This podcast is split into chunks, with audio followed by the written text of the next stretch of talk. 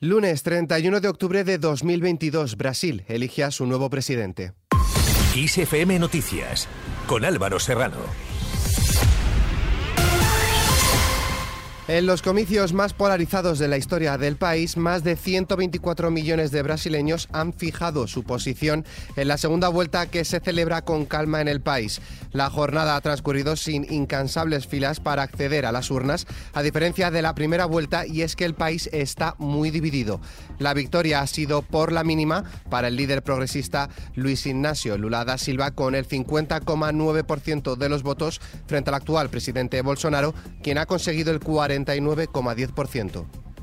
Estoy aquí para Estoy aquí para gobernar este país en una situación muy difícil, pero tengo fe en Dios y con la ayuda del pueblo vamos a encontrar una salida para que este país vuelva a vivir de forma democrática, de forma armónica y podamos incluso restablecer la paz entre las familias, entre los divergentes para que podamos construir un mundo que necesitamos.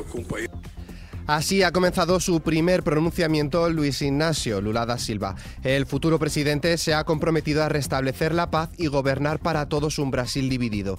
También ha dicho que luchará por un comercio internacional más justo y una nueva gobernanza global mediante una reforma del Consejo de Seguridad de las Naciones Unidas.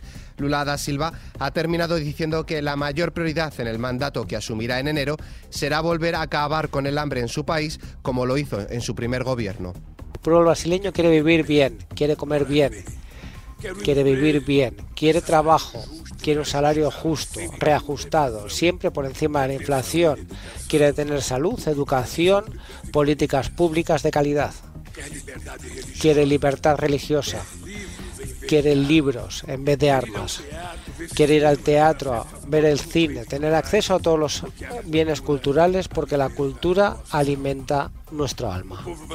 El pueblo brasileño quiere volver a tener esperanza. Así es como yo entiendo la democracia, no solo como la palabra bonita inscrita en la ley, sino como algo palpable que sentimos en la piel y que podemos construir en nuestro día a día. Las respuestas no se han hecho esperar. El presidente chileno, Gabriel Boric, ha celebrado el triunfo de la segunda vuelta contra el ultraderechista Bolsonaro con un mensaje conciso y breve publicado en su cuenta de Twitter que dice Lula Alegría.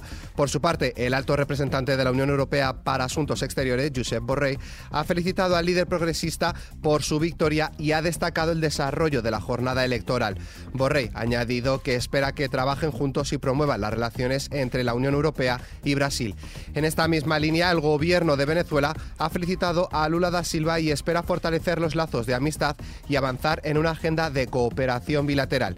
El presidente de México, Andrés Manuel López Obrador, se une a las felicitaciones y añade que Brasil tendrá igualdad y humanismo.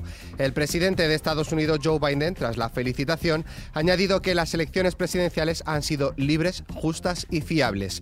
El presidente de Bolivia, Luis Arce, ha añadido que la victoria fortalece la democracia y la integración integración. El primer ministro de Portugal, Antonio Costa, espera trabajar junto con el mandatario electo en las, en las grandes causas globales. También el presidente de Cuba, Miguel Díaz Canel, ha felicitado a Lula y ha añadido que ha regresado la justicia social a Brasil. En España, el presidente del gobierno, Pedro Sánchez, ha dado la enhorabuena al candidato de izquierdas que se ha impuesto por un estrecho margen a su rival y actual presidente brasileño. Sánchez ha escrito en su cuenta de Twitter, enhorabuena por tu victoria en estas elecciones en las que Brasil ha decidido apostar por el progreso y la esperanza. Trabajaremos juntos por la justicia social, la igualdad y contra el cambio climático. Por su parte, la vicepresidenta segunda y ministra de Trabajo, Yolanda Díaz, ha celebrado la victoria del candidato de izquierdas y ha indicado que la ciudadanía brasileña ha escogido mirar al futuro. Además, Díaz ha instado a reconstruir y plantear y plantar cara al miedo con políticas valientes a favor de la mayoría. Pero no todo han sido felicitaciones por la victoria de Lula da Silva en Brasil. El diputado federal brasileño Sargento Gonçalves, elegido el pasado 3 de octubre por el partido de Bolsonaro, ha iniciado una oración en directo en Instagram, tras conocer la noticia de la victoria, en la que ha asegurado que no perderán el país por culpa del diablo. Tras finalizar el vídeo en el que se ha secado las lágrimas con la bandera del país, ha compartido una imagen en la que se podía leer Dios sigue teniendo el control. Este diputado no ha sido el único seguidor de Bolsonaro que se ha pronunciado en las últimas horas en las redes sociales, ya que muchas personas se han manifestado en luto por la victoria de Lula y han compartido un lazo con la bandera de Brasil. Más cosas, el Euribor, el tipo de interés más utilizado en los préstamos hipotecarios, ha moderado en España su ascenso en este mes de octubre, aunque continúa en su cota más alta desde principios de 2009, después de dispararse más de tres puntos porcentuales en lo que va de año.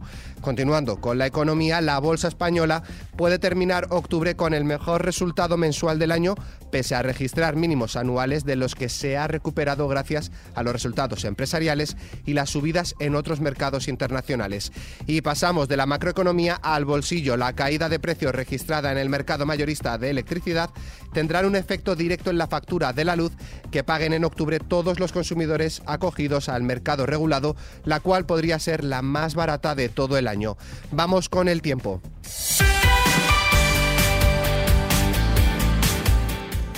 Este lunes se espera la entrada de un frente por Galicia que podría dejar precipitaciones ocasionalmente fuertes en el sur de esta comunidad, zona de Sanabria, norte de Extremadura y Pirineos. Se espera que el frente llegue a Galicia de madrugada o por la mañana y recorra la mitad noroeste de la península de oeste a este, dejando los cielos nubosos o cubiertos, pero abriendo claros tras su paso.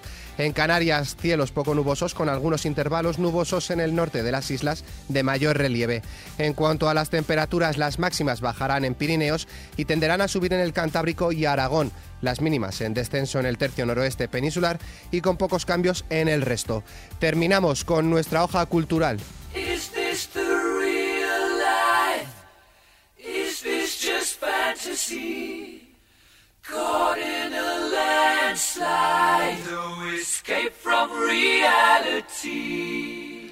Hoy se cumplen 47 años desde que la banda de rock Queen lanzaba una obra de arte que sigue sonando en las radios y dispositivos de todo el mundo. Bohemian Rhapsody es una canción que carece de la forma normalizada del resto de canciones comerciales. Está claro que es una obra maestra y así lo ha reconocido la Biblioteca del Congreso de Estados Unidos, que la ha incorporado a su repertorio por su importancia cultural, histórica y estética. Además cuenta con el certificado diamante, casi 2.000 millones de reproducciones en Spotify y más de 1.000 millones de reproducciones en YouTube. Con esta noticia, la cual podéis ampliar en nuestra web xfm.es, nos despedimos por hoy. La información continúa puntual en los boletines de XFM y como siempre ampliada aquí en nuestro podcast XFM Noticias. Con Susana León en la realización, un saludo de Álvaro Serrano, que tengáis muy buen inicio de semana.